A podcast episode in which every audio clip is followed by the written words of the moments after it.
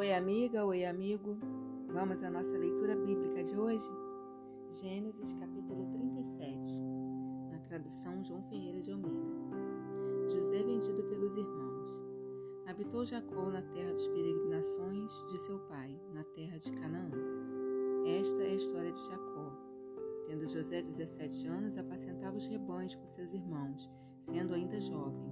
Acompanhava os filhos de Bila e os filhos de Zilpa mulheres de seu pai, e trazia mais notícias deles a seu pai.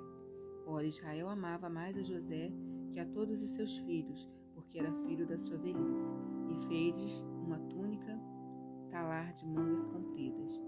Vendo, pois, seus irmãos que o pai o amava mais que todos os outros filhos, odiaram-no e já não lhe podiam falar pacificamente.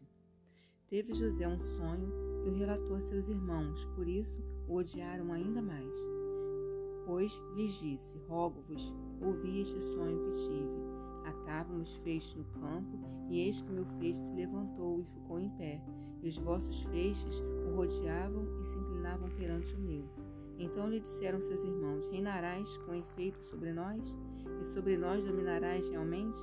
E com isso, tanto mais o odiavam por causa de seus sonhos e das suas palavras.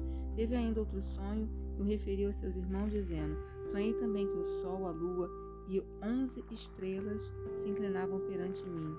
Contando ao seu pai e a seus irmãos, repreendeu o pai e lhe disse: Que sonho é esse que tiveste? Acaso viremos eu e tua mãe e teus irmãos a inclinar-nos perante ti em terra? Seus irmãos lhe tinham ciúmes. O pai, no entanto, considerava o caso consigo mesmo. E, como foram os irmãos apacentar o rebanho do pai em Siquém, perguntou Israel a José: Não apacentam teus irmãos o rebanho em Siquém? Vem, enviar-te-ei a eles. Respondeu-lhe José: Eis-me aqui. Disse-lhe Israel: Vai agora e vê se vão bem teus irmãos e o rebanho, e traze-me notícias. Assim o enviou do vale de Hebron, e ele foi a Siquém. E um homem encontrou a José, que andava errante pelo campo, e lhe perguntou: Que procuras? Respondeu: Procuro meus irmãos, disse-me. Onde apacentam eles o rebanho? Disse-lhe o homem: Foram-se daqui, pois ouviu-os dizer: Vamos a Dotã. Então seguiu José atrás dos irmãos e os achou em Dotã. De longe o viram e antes que chegasse conspiraram contra ele para o matar. E diziam um ao outro: Vem lá o tal sonhador.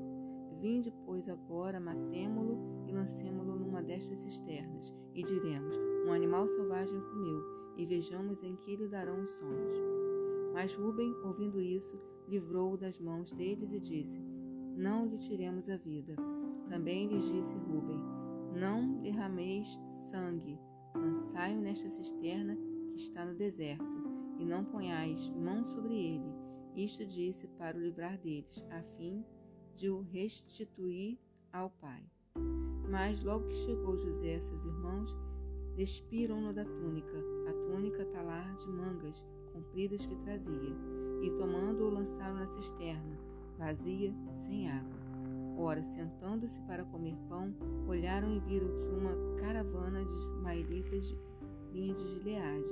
Seus camelos traziam aromatas, bálsamo e mirra, que levavam para o Egito. Então disse Judá a seus irmãos: De que nos aproveita matar o nosso irmão e esconder-lhes o sangue? Vinde, vendamo-los aos israelitas. Não ponhamos sobre ele a mão, pois é nosso irmão e nossa carne. Seus irmãos concordaram.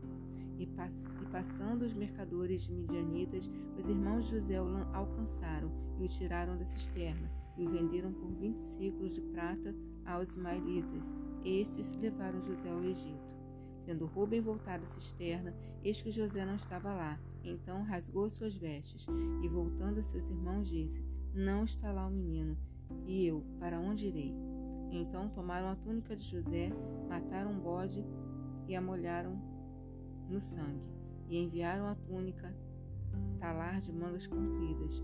Fizeram-na levar a seu pai e lhe disseram: Achamos isto. Vê se é ou não a túnica de teu filho. Ele a reconheceu e disse: É a túnica de meu filho. Um animal selvagem o terá comido. Certamente José foi despedaçado. Então José, Jacó rasgou as suas vestes e se cingiu de pano de saco. Ele lamentou o filho por muitos dias. Levantaram-se todos os seus filhos e todas as suas filhas para o consolarem. Ele, porém, recusou ser consolado e disse: Chorando descerei a meu filho até a sepultura. E de fato chorou seu pai. Entre mentes, os midianitas venderam José no Egito a Potifar, oficial de Faraó, comandante da guarda.